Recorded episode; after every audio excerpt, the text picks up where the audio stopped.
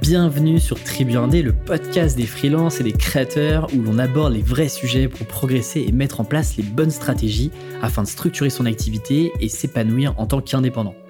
Et cette semaine, on inaugure un nouveau format avec Thomas Burbidge. Alors le format est plus court que d'habitude et une semaine sur deux, on abordera une thématique précise avec mes invités pour que vous puissiez en tirer des choses ultra actionnables pour votre activité. Aujourd'hui, on parle d'objection client et de la peur d'être rejeté par son client, mais surtout, on vous partage nos conseils pour apprendre de vos objections et signer plus facilement vos prochains clients. Petit point très rapide sur l'invité. Thomas Burbidge, c'est un freelance en stratégie de marque et en branding, mais vous le connaissez probablement pour autre chose, son podcast Young Wild and Freelance, où il va lui aussi à la rencontre d'autres freelances. Pour celles et ceux qui veulent en savoir plus sur Thomas, je vous invite à aller écouter l'épisode 9 de Tribu 1D déjà, où il me partageait ses réflexions et les coulisses de son activité. Avant de vous laisser avec l'épisode du jour, petite nouveauté, Tribu 1D est maintenant sur Instagram après avoir attendu un an et demi et je dois dire qu'il était temps. Je vous prépare chaque semaine des contenus exclusifs pour votre vie de freelance avec les coulisses de l'aventure Tribu 1D. Tapez Tribu 1D sur Instagram, vous devriez me trouver. Et quant à moi, je vous laisse avec notre échange avec Thomas et je vous souhaite une très bonne écoute. Salut Thomas. Salut Alexis. Bah, Re-bienvenue sur, euh, sur Tribune 2. Ça faisait un petit moment que, euh, que tu n'étais pas revenu euh, dans le podcast, donc je suis, je suis ravi de, t'avoir. Sur un épisode un peu différent, cette fois-ci, on teste. Tu es le premier cobaye, je te le disais, sur un nouveau format d'épisode. Euh, J'ai pas encore trouvé de nom, peut-être qu'il n'y aura même pas de nom, mais en gros, l'idée c'est d'avoir des épisodes un peu plus courts, des épisodes très thématique, très précis, avec toujours ce côté expérience, euh, retour concret, actionnable. Et le thème de l'épisode aujourd'hui, ce sera sur les, c'est sur les objections clients, parce que je pense que c'est un vrai sujet, c'est un sujet qui était revenu plusieurs fois. Moi, c'était une grosse peur que je m'étais lancé de me prendre un peu des des gros noms. Exactement, exactement. Et en fait, finalement, le, ce qu'on s'était dit, c'est que la, la thèse de l'épisode, c'est ça, c'est que en gros, les objections, elles font partie de l'aventure. Dans tous les cas, tout le monde aura connu au moins une, objection. Et le truc, c'est que euh, on pourra jamais s'en séparer, quelles que soient euh, les actions que tu peux faire. Donc, en fait, le, truc le plus simple à faire, c'est de comprendre pourquoi tu te prends ces objections-là, pour éviter d'avoir toujours les mêmes à chaque nouveau client, et surtout de les traiter, d'en faire plutôt une force. On va parler aussi de force marketing. Euh, je pense qu'on est convaincu que c'est d'excellent, un excellent outil marketing. De ton point de vue, pourquoi est-ce que bah, les objections, justement, ça fait peur aux gens? Bah, c'est vrai que c'est un super sujet et je pense que ça revient beaucoup et ça parle, euh, en premier lieu, je pense que ça parle à un truc euh, très, très humain. Euh, je sais pas si tu as lu ce bouquin d'ailleurs, de Les 5 blessures de Lise Bourbeau, un truc un peu dev perso et tout, un, bouquin référence là-dedans qui parle de cinq grosses blessures qu'on a quand on est enfant et qui alimentent des peurs qu'on a. Et il y en a une, c'est la peur du rejet ou la blessure du rejet. Et j'ai l'impression c'est un truc qui est vrai pour nous tous. Et quand tu es indépendant, et quand tu te frottes à, bah, tu proposes des choses de plus en plus à différents clients qui ont différentes spécificités, bah forcément, tu es, face à du rejet potentiel. Et je pense que la raison pour laquelle ça fait peur, c'est que quand tu es indépendant, tu t'identifies beaucoup à ton travail. Genre, tu as l'impression ton travail, c'est toi, tes tarifs, c'est ta valeur en tant que personne. Et quand tu te prends un nom, c'est pas un nom genre. Euh, pour le travail, c'est presque un nom qu'on prend pour sa personne. Donc ça, tu vois, j'ai l'impression c'est un truc qui fait très peur aux gens en fait, parce qu'ils se disent euh, je vaux pas assez entre guillemets. et effectivement, et c'est ce qu'on se disait, c'est aussi en fait finalement un retour marché qui euh, te fait comprendre qu'il y a un moment ou un autre, t'as pas suffisamment été clair ou en tout cas pas explicite ou qu'il y a quelque chose qui va pas pour qu'on te pose une question qui généralement en plus te dérange un peu, que tu as parfois du mal à justifier et ça, c'est un truc qui est jamais agréable, surtout quand tu es en négociation client, que c'est euh, une mission importante, que tu as vraiment envie d'avoir. Bah, en fait, tu juste pas envie d'avoir des objections qui sont en plus galères à, résoudre. Quoi. Mais je pense que ça part aussi d'un espèce de fantasme qu'on peut avoir de un freelance qui marche bien ou un indépendant qui marche bien, il a un oui direct tout le temps. Alors que c'est n'est pas le cas. Et, nous, toi, je sais que c'est pareil que moi. Des objections, on en a eu. Des négociations, on en a eu. Des fois où ça n'a pas marché, on en a eu. Et c'est normal, en fait, et comme on disait dans la thèse, bah, ça fait partie de l'aventure. Et même, j'ai envie d'aller plus loin que de dire ça fait partie de l'aventure. J'ai envie de dire c'est une super bonne nouvelle de recevoir ces objections. Et on va rentrer dans pourquoi. Euh, mais clairement, je pense que ça vient de ce fantasme. Et le truc que je voulais dire par rapport à ça aussi, c'est en fait, j'ai l'impression le premier travail à faire, c'est de, de, de, créer cette différenciation entre je ne suis pas mon travail, je suis une personne complète, et, ce que je fais dans mon travail, ce que je produis, ce que je propose à mes clients, c'est pas moi en fait. C'est-à-dire que euh, je pense que surtout quand tu passes du temps. En fait, généralement, quand tu, sors du salariat, tu es tout seul, tu es freelance, euh, tu as, presque bâti en fait euh, ta propre activité, tes œuvres, un peu de tes mains avec ton, ton jus de cerveau à toi. Et donc, euh, tu peux très vite prendre à cœur en fait des rejets que tu peux avoir sur ok, mais en fait ça connecte pas avec ma cible, les gens comprennent pas ce que je fais, les gens sont pas prêts à payer alors que moi j'y vois de la valeur, etc. En fait, c'est pas non plus. moi je suis pas assez, je suis pas assez bon, je suis pas assez ci, je suis pas assez ça, tous ces histoires là aussi. Et en fait, c'est ni de la faute à 100% du client, qui comprend pas la valeur, mais c'est pas non plus 100% de notre faute euh, si en gros on a du rejet. Et c'est clair. En gros, c'est juste une question de un peu de trade-off où il va falloir bah, jouer et comprendre pourquoi est-ce que d'un côté ça peut euh, bah, ça peut euh, mal aller de notre côté et de l'autre bah, les clients comprennent pas et connectent pas et donc c'est un peu l'idée qu'on va développer plus tard. Tu, me prenais aussi l'exemple de la la métaphore du voyant sur le dashboard de voiture. ouais, j'allais y venir. J'allais dire en gros en fait, c'est un, un fait très neutre de se prendre une objection.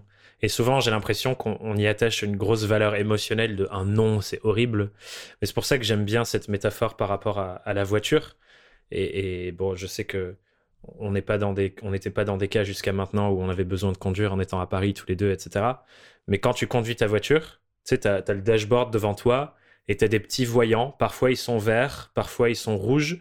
Et c'est juste des informations et quand c'est rouge, souvent, ça veut dire Ah, tiens, il y a ce petit truc dans le moteur qui ne fonctionne pas, tu devrais aller vérifier et corriger quelque chose. Et en fait, les objections, c'est exactement la même chose. Mais pas pour une voiture, mais pour euh, la manière dont on construit notre activité, nos présentations, notre marketing. C'est juste un petit voyant qui s'allume en mode Hé hé, fais attention à ce petit truc-là. Tu devrais aller y jeter un coup d'œil et, corriger. Et c'est très neutre finalement, c'est comme avec une caisse.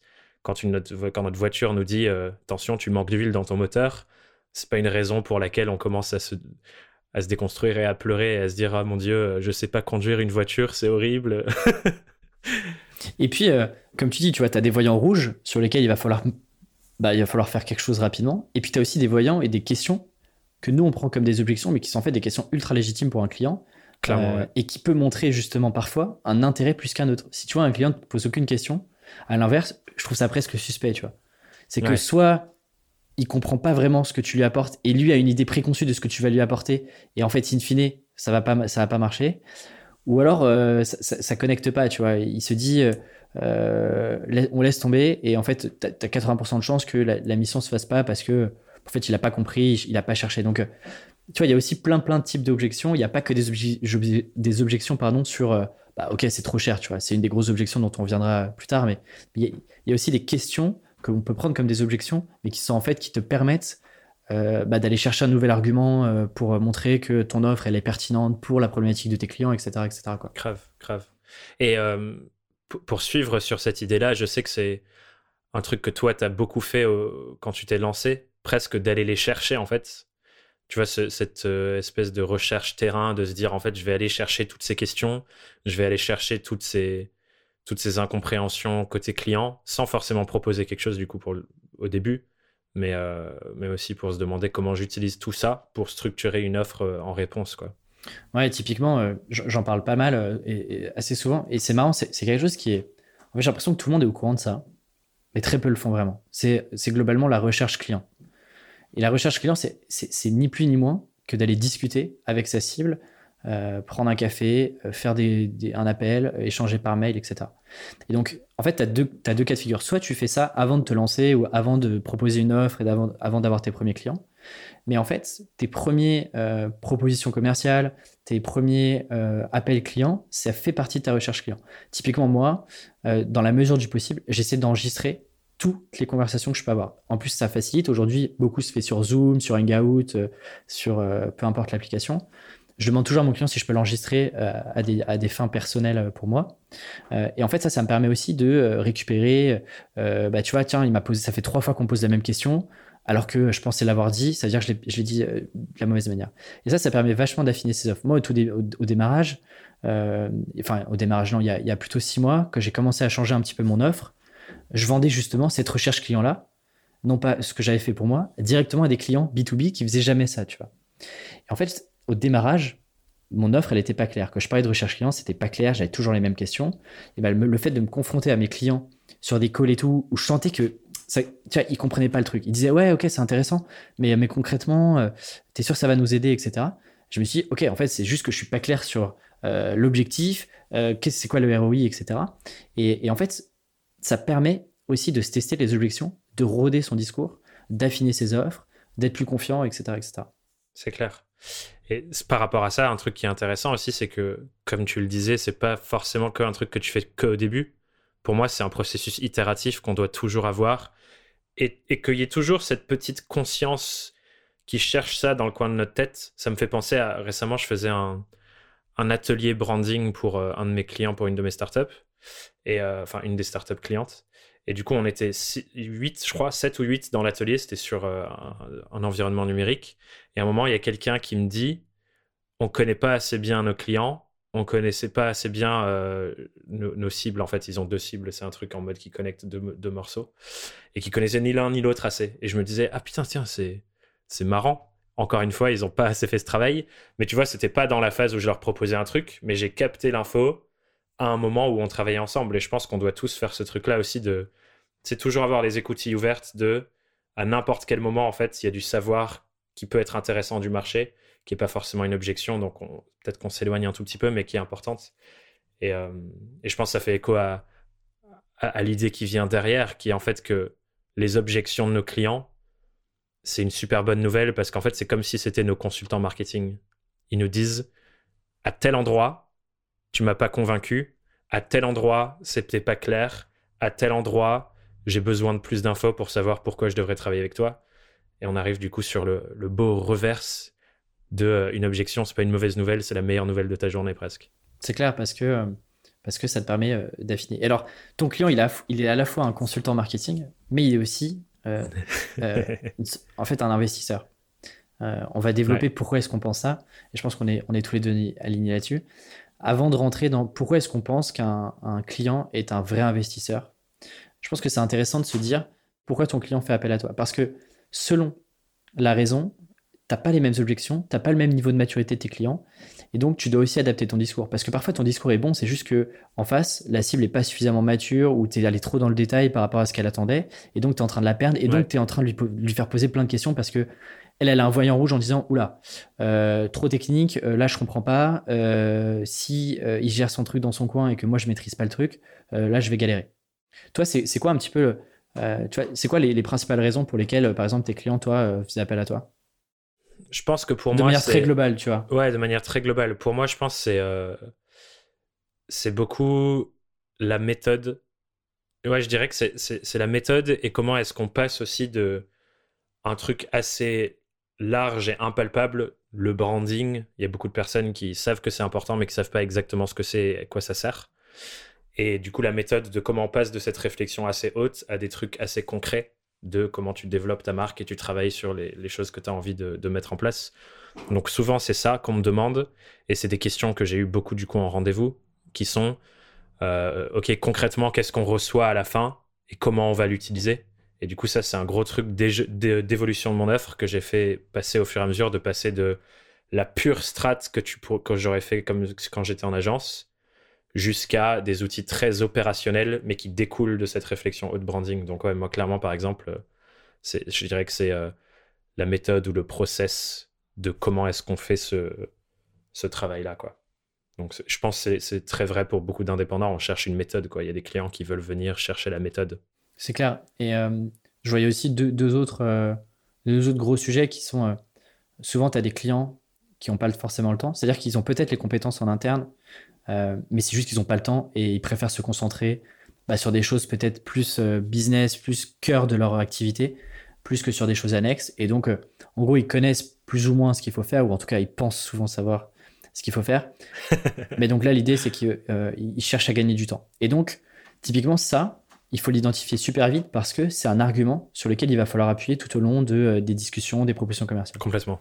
Et je pense que le troisième sujet, donc on a parlé de méthode, on a parlé de temps, et le troisième sujet, quand même, c'est le côté compétences. C'est que tu as beaucoup aussi d'entreprises, de clients, euh, même, même sur du, pas forcément côté entreprise, mais même sur, euh, sur du B2C, sur des particuliers, euh, tu as un sujet de compétences. C'est-à-dire que tu as envie d'atteindre une situation B, tu sais pas forcément comment y aller, tu as besoin de quelqu'un pour t'aider là-dessus. Et donc là, tu vas chercher vraiment une compétence. qu'ils n'ont pas forcément en interne, qu'ils savent pas comment forcément trouver, qu'ils savent pas ce qu'il faut se passer entre le point A et le point B. Ce qu'il leur faut, c'est d'arriver au point B, tu vois. Et ça aussi, pareil. Ouais, complètement. Moi, j'aime bien à chaque fois, euh, je fais le jeu de catégoriser euh, mes clients entre euh, est-ce qu'ils veulent gagner du temps et ils sont assez matures sur mes compétences, est-ce qu'ils ont carrément pas les compétences? Ou est-ce qu'en fait ils viennent me chercher parce qu'ils pensent que j'ai la bonne méthode pour les accompagner, tu vois? Parfois, c'est un mix, ouais. mais je trouve ça intéressant parce que du coup, ton discours, je trouve que l'attaque, elle est pas forcément la même. Ouais, c'est clair. Et il y a un truc qui vient de me venir en, en entendant la discussion, en miroir à moi aussi, ce que je fais pour mes clients startup je me dis en fait, il y a peut-être une quatrième catégorie qui est le regard neutre et extérieur. Tu vois, ce sujet branding, par exemple, pour mon client actuel en ce moment sur lequel je travaille, c'est un vrai sujet parce que ils ont tellement baigné dans leur truc en interne qu'ils ont plus la vision omnisciente. Et moi, j'arrive avec un regard super frais qui fait que ma capacité de synthèse, elle, est, elle, est bien, elle est bien mieux placée pour vraiment leur donner un avis objectif. Et du coup, ça, je pense, c'est un autre truc aussi. C'est pas, pas, forcément le cas sur tous les métiers, mais euh, sur certains secteurs, je pense que ça peut être le cas de, l'espèce de miroir extérieur mm. qui vient te montrer euh, une autre voie, quoi. Effectivement. Et là, là, les gens se disent euh, pourquoi est-ce qu'ils nous ont parlé d'investisseurs alors que maintenant on parle des raisons? Parce que, parce qu'on y vient. In fine, quelles que soient les raisons pour lesquelles les vos clients font appel à vous, c'est parce que derrière ils veulent un retour sur investissement c'est pas forcément un retour sur investissement chiffré. Ça peut être, euh, bah, on a besoin, euh, je sais pas, d'avoir des illustrations parce que on pense que les, illustrations vont nous créer notre image de marque, notre univers, et donc on va pouvoir in fine euh, sortir du lot, etc., etc. Mais en gros, quelles que soient les raisons, il y a toujours un, un ROI, donc un retour sur investissement à aller chercher. Et ça, en vrai, quels que soient les métiers. Enfin, pour le coup, je trouve qu'il n'y a aucune exception. On peut te dire, oui, mais les métiers un peu plus créatifs, il n'y a pas forcément de, de, de, de ROI, etc. J'ai un super exemple pour les graphistes, si tu veux. Bah, carrément, carrément. Parce que clairement, effectivement, euh, y a, comme tu dis, on peut botter en touche comme ça. Je pense que la bonne manière de définir ce que c'est le ROI pour des gens qui ne sont pas justement dans des milieux chiffrés, etc., c'est de parler de ce super terme galvaudé qui a la valeur. En gros, qu'est-ce qu'un investisseur fait? Il pose de la valeur financière sur la table et il se dit, dans le futur, à un moment donné, je vais recevoir plus de valeur en retour. Et à mon sens, du coup, la question, c'est de se demander qu'est-ce qu'est de la valeur pour la personne en face de moi? Et l'exemple que j'aime bien prendre pour les graphistes, c'est de me dire, imagine, euh, tes graphistes, ce que tu vends à tes clients, c'est euh, de travailler sur les identités visuelles. Et tu veux accompagner, disons, une marque de mode. C'est une créatrice qui a sa marque de mode. Ils sont, ils sont tout jeunes, ça fait pas longtemps qu'ils existent. Et euh, elle veut retravailler son identité visuelle. Et que pendant que tu discutes avec elle, tu captes que la raison pour laquelle elle veut retravailler son identité, c'est qu'elle se sent pas fière de l'image que rejette sa marque qu'est-ce que c'est la valeur pour elle de recevoir une identité où elle se sent alignée, elle se sent fière? Ça a plein de d'effets secondaires entre guillemets. Imagine que si t'es pas fier de ton identité visuelle, il y a une part cachée de toi qui a pas envie de la montrer partout, qui a presque pas envie que les clients voient ton image de marque parce que bah t'en es pas fier quoi. Du coup, évidemment, quand tu fais du marketing et de la com, tu vas pas pousser à fond t'as pas envie d'investir dans de la publicité, par exemple, ou dans des grosses collabs qui vont te rendre très visible, parce qu'il y a une part de toi qui a pas envie que ta marque soit vue. Et ça, c'est la valeur qu'elle reçoit. C'est pas juste, tiens, ton logo, tes couleurs, ta typo, ta charte. C'est, tiens, la fierté de pouvoir mettre ta marque sur les la scène de tout le monde et vraiment te bouger le cul pour faire en sorte que ton projet marche. Et ça, c'est la valeur reçue, quoi. Et tu vois, in fine, je trouve que euh, je pense qu'il faut assumer aussi un truc, c'est que in fine, il y a toujours une réussite, un objectif business. Ça peut être un objectif personnel, c'est-à-dire genre même si par exemple tu t'adresses à tes coachs sportifs, euh, tu t'adresses à je sais pas des euh, des, euh, des CEO de, de, PME, tu vois, qui veulent bah, se sentir mieux dans leur corps, prendre confiance en eux, tu vois, peut-être ouais se sentir plus à l'aise. côté particulier, côté entreprise, as, quelle que soit en fait l'action que tu fais, même sur du, de la créa, du graphisme, etc il y a toujours une logique business. C'est-à-dire que, in fine, bah, ça fait grossir la boîte, euh, ça fait plus de marketing, donc ça fait plus de ventes, etc. Je trouve qu'il y a toujours un enjeu euh, business, que ce soit perso ou pro, mais il y a toujours un truc qui est ultra palpable en fin de chemin, tu vois.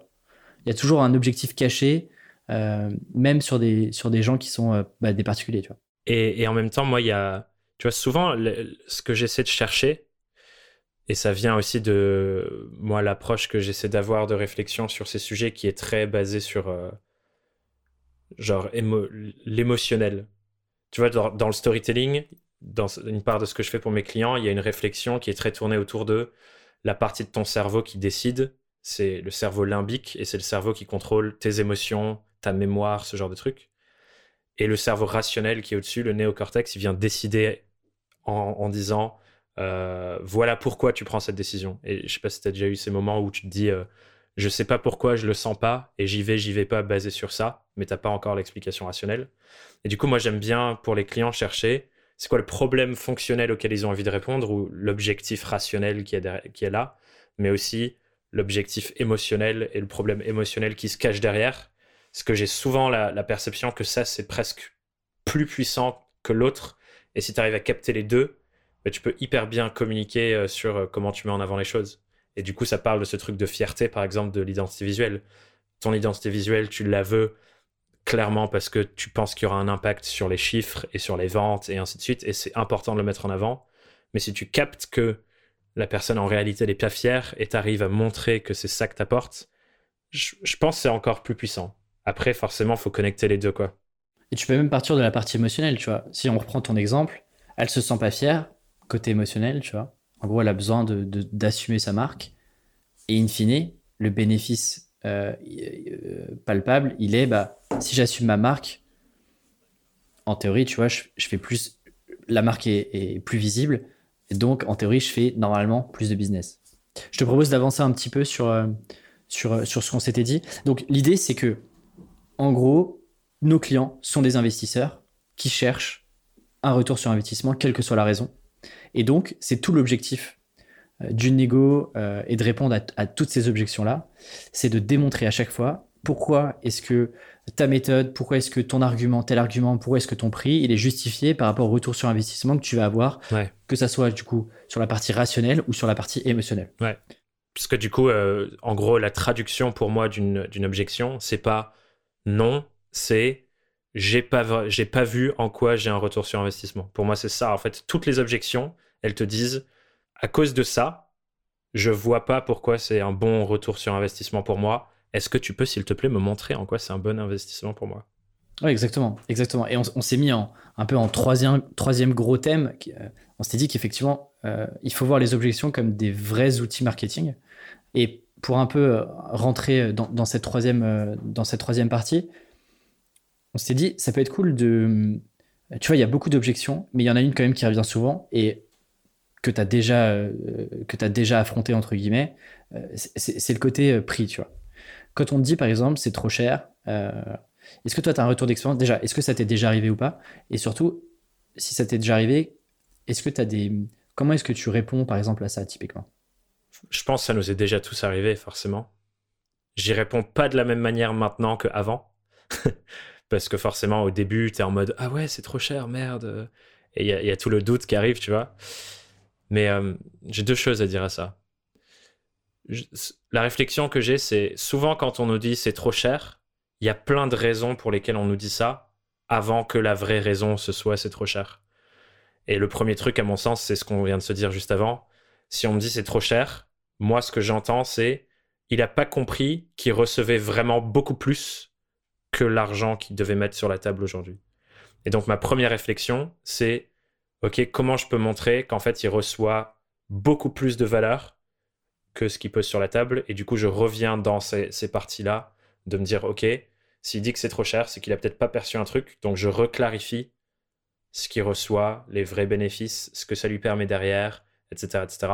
Et souvent, ce que je fais pour ça, c'est poser une question. Je dis, euh, c'est trop cher par rapport à quoi, notamment?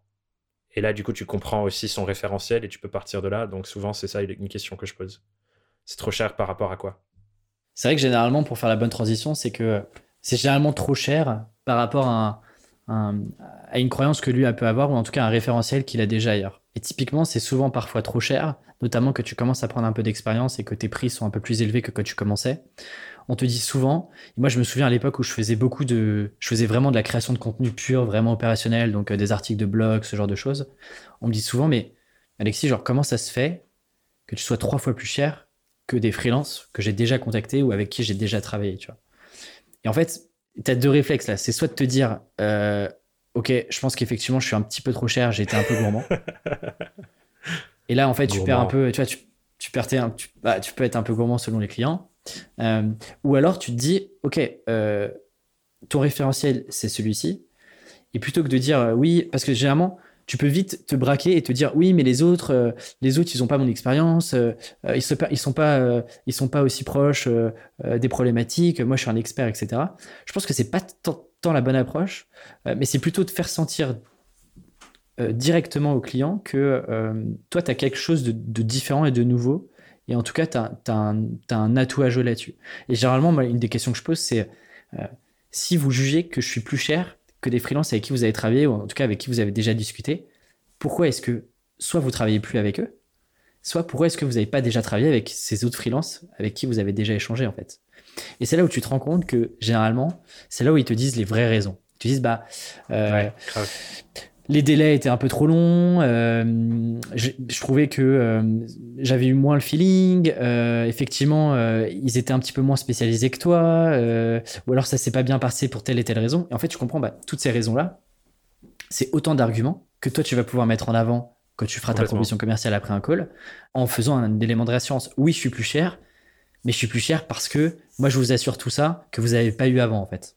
Ouais, et ça te donne les raisons pour lesquelles tu es dans la pièce. Tu vois, moi j'aime bien aussi. Euh, souvent, quand je sens que c'est vraiment juste, euh, ils font ça juste pour me tester, souvent j'aime bien tester en retour et dire, bah, dans ce cas, pourquoi est-ce qu'on se parle? Et tu vois, c'est un peu l'approche euh, genre, tu rentres dedans, tu vois, mais souvent, ils te donnent ensuite les raisons de dire, bah, j'ai kiffé ton approche, j'ai adoré tel article par exemple, ou quand tu t'es exprimé sur tel sujet. Euh, on s'était vu à tel endroit, donc je te fais confiance, patati patata. Et clairement, ouais, il te donne. Euh, c'est comme il te, il te montre alors appuie là, appuie là et appuie là, et c'est bon, euh, j'ai plus rien à dire. Mais je, te rejoins complètement. Si, on parle un peu des. alors, c'est un peu moins le cas aujourd'hui, quoique, en fait, si tu peux les faire à distance, mais quand tu te prends des objections en direct, parce que parfois, tu sais, ça passe par des mails, où ils te font des retours sur tes propositions commerciales, etc.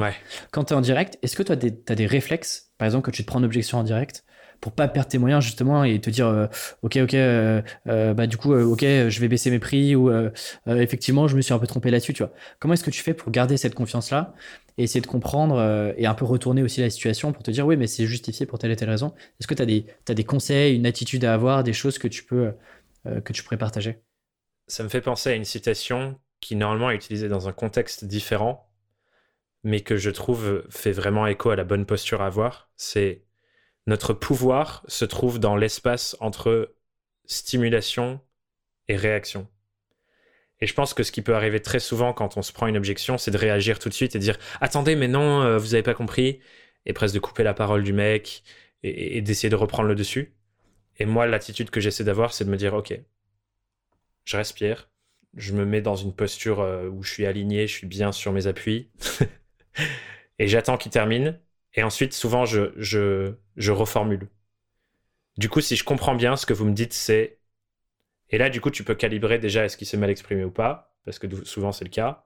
Est-ce qu'il pense vraiment Lui, il va reformuler, et là, tu as vraiment l'assise de OK, voilà ce qu'il pense, voilà ce qu'il a peut-être mal compris, et là, tu prépares une réponse informée par rapport à ça, euh, sans tomber dans la justification, parce que sinon, on rentre dans un jeu de je me défends, il se défend, je me défends, il se défend, et on n'avance pas mais vraiment plutôt de réorienter pour, euh, comme on se dit depuis le début, montrer qu'en fait c'est une autre perception potentiellement ou que les avantages y sont ailleurs et ainsi de suite. Quoi. je pense qu'il y, a aussi un autre réflexe à, garder en tête, c'est euh, ne pas être trop flexible. C'est-à-dire que parfois, euh, tu vois, on peut te dire, ok, je comprends, ça c'est cool ce que tu fais, mais nous on avait plutôt en tête ça pour arriver à notre besoin. Est-ce que ça, tu es capable de le faire? Et en fait, moi, je voyais beaucoup ça dans mes anciennes expériences quand je bossais à l'époque en startup, euh, notamment sur des startups très tech. Euh, il y avait toujours des enjeux, tu vois, de euh, OK, est-ce que vous faites ça? Est-ce qu'il y a telle fonctionnalité? Et le réflexe, c'est de dire, parce que tu as envie de closer à tout prix le client, oui, oui, on va pouvoir le faire. et en fait, en arrière-boutique, c'est une galère. C'est une galère. Personne au courant dans la boîte. Bref, c'est une galère. en fait, en freelance, tu peux aussi dire ça. Oui, oui, je peux aussi vous faire ça. Il n'y a pas de problème et tout parce que tu as envie de closer à, fond le client. Et moi, tu vois, peut-être que parfois, je me ferme des opportunités, mais j'aime bien me dire non, moi, en fait, je vous ai proposé cette solution-là parce que je pense que potentiellement, c'est la bonne solution pour telle et telle raison. Et, voici aussi euh, ce qui a marché chez d'autres clients euh, avec cette méthode-là et voici les résultats, plutôt que de tu vois, laisser trop une porte ouverte un peu à ton client en disant ouais, ouais, je peux prendre ça, ça, ça. Et puis en cours de mission, il va dire ah, d'ailleurs, est-ce qu'on peut aussi faire ça? Et tu vas dire ouais, ouais, pas de problème. Tu vois. Et donc il y a ce truc de. Moi, j'essaye de, d'avoir aussi un scope qui est un périmètre de projet qui est, qui est presque un peu non négociable, tu vois. Grave. La raison pour laquelle je rigole, c'est que ça me fait penser à une histoire de. C'est Sam Ovens qui raconte ça. Euh. Il dit si tu commences à dire oui à des trucs comme ça, comme tu viens d'expliquer là, c'est la porte ouverte à ce qu'un jour ton client t'appelle et te dise Hé mec, tu peux m'aider à venir bouger mon frigo et le mettre dans la grange, s'il te plaît? C'est ça. Et je trouve ça trop drôle comme image parce que c'est trop vrai, je trouve. Mais c'est non mais en vrai, en vrai c'est exactement ça. Et je pense qu'une chose ici intéressante, euh, je pense que pour euh, avant de passer un peu à la conclusion de l'épisode, c'est euh, c'est typiquement c'est une, une, erreur que j'ai faite il, il, y a moins d'une semaine. Euh, j'envoie une, proposition commerciale pour un client qui me contacte, ça se passe bien, euh, on échange sur deux rendez-vous, je lui envoie la proposition commerciale. Je fais l'erreur euh, de débutant qui est, parce que j'avais pas trop le temps, etc., j'envoie la proposition commerciale comme ça, quoi. Alors que d'habitude, ce que je fais, c'est que souvent sur des propositions commerciales de plus de 5000 euros, je fais systématiquement une réunion. C'est-à-dire que je présente en live mmh. ma proposition commerciale. Là, je l'ai pas fait. Résultat des comptes, j'ai pas de nouvelles du client réel. Enfin, tu vois, genre vraiment, j'ai pas de nouvelles du client alors que c'est le client qui est venu me chercher. Donc peut-être que je te, je te dirais, euh, je, ferai un, sûrement un petit update pour, pour, sur cette mission-là. Mais en gros, j'ai pas de nouvelles. Pourquoi? Parce que je suis sûr et certain qu'ils se sont fait une idée de la profession commerciale euh, avec leur prisme à eux et que du coup, moi, j'ai pas pu aussi justifier peut-être certains arguments parce que tu es sur une présentation, c'est pas un roman, c'est pas un bouquin, il faut que tu sois assez concis. Et donc, il y a forcément des choses que tu peux pas dire et que tu aurais pu dire à l'oral. Et le fait de les faire en live, de les faire euh, soit en physique ou, euh, ou à distance et de présenter, partager son écran et présenter euh, sa présentation, bah, en fait, ça permet déjà de réassurer le client, d'en dire un peu plus que ce qu'il y a dans les, dans les slides ou dans votre doc, peu importe. Et surtout, de voir aussi le type d'objection et le type de questions que le client se pose au fur et à mesure du déroulé de la présentation. Et ça, c'est, ça, a une valeur mais monstrueuse, quoi. C'est clair, c'est exactement ce que j'allais dire. J'allais dire ce qu'on se dit depuis le début, que les objections, c'est des cadeaux c'est des cadeaux si et seulement si tu les captes. Et quand on présente pas nos, propositions commerciales, et pire encore, quand on envoie juste un devis avec 3-4 lignes et notre signature en bas, on, se coupe la porte de ça. Parce que tu peux ni les déconstruire en live, comme l'exemple qu'on donnait juste avant, ni les capter pour travailler dessus dans le futur. Et c'est un truc dont je pense on peut parler aussi. C'est quand tu captes ces objections, je vous invite tous d'ailleurs, euh, avec un exercice très concret, toutes les objections que vous recevez, vous faites une liste, vous les gardez dans un Google Doc, dans Notion, peu importe l'outil que vous utilisez, vous avez une liste genre mes objections fréquentes, mettez une coche à côté à chaque fois, genre celle-là, je l'ai reçue 15 fois. Et à chaque fois, les objections qui sont haut de la liste, vous devez construire des outils marketing pour les déjouer. Ça peut être dans vos prêts, dans vos propals, sur votre site, dans la manière de vous pitcher, dans vos contenus si vous êtes créateur de contenu. Mais vous devez avoir ça en tête parce qu'une grande partie du rôle de votre marketing, c'est de déjouer les objections que vous recevez le plus souvent avant même qu'elles soient, qu'elles naissent dans la bouche de vos clients. Et c'est à ça que ça sert aussi de les recevoir. Et si par exemple deux clients types ont les mêmes objections, peut-être que le troisième, il vous donnera pas cette objection-là, mais croyez-moi, c'est sûr et certain qu'il y pensera à un moment donné. Donc en fait, au plus vite vous vous, vous contrecarrez euh, en avance ces objections-là, bah, au mieux en fait, euh, il se sent rassuré parce qu'en plus, avec le temps, il se dit c'est incroyable. Il m'a amené dans son univers, il m'a installé sur le canapé, il m'a déroulé euh, sa méthode, il a répondu avant que je me pose les questions. Et en fait, tu, tu, tu recrées une sorte d'univers autour de, de ce que ton offre, de sa problématique, etc. Tu fais une sorte de gros travail de. Les Américains, ils appellent ça le reframing. Je n'ai pas, pas, de traduction en français, mais.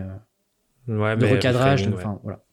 Et effectivement, je te, je te rejoins euh, complètement de documenter ces objections-là, même parfois de se noter en fait des réponses qu'on pourrait donner quand on est moins à l'aise, clairement. Grave. Parce que, tu vois, l'effet que ça cause, ça, juste avant qu'on arrive sur la conclusion, c'est qu'en fait, ce qu'on cherche, c'est que notre client se dise ce que la personne en face de moi a construit, c'est sur mesure pour exactement moi. Et c'est ça l'effet qu'on essaye de, de, construire. Et pour faire ça, on doit avoir les objections en tête et on doit presque camper dans le cerveau de la personne. Quoi.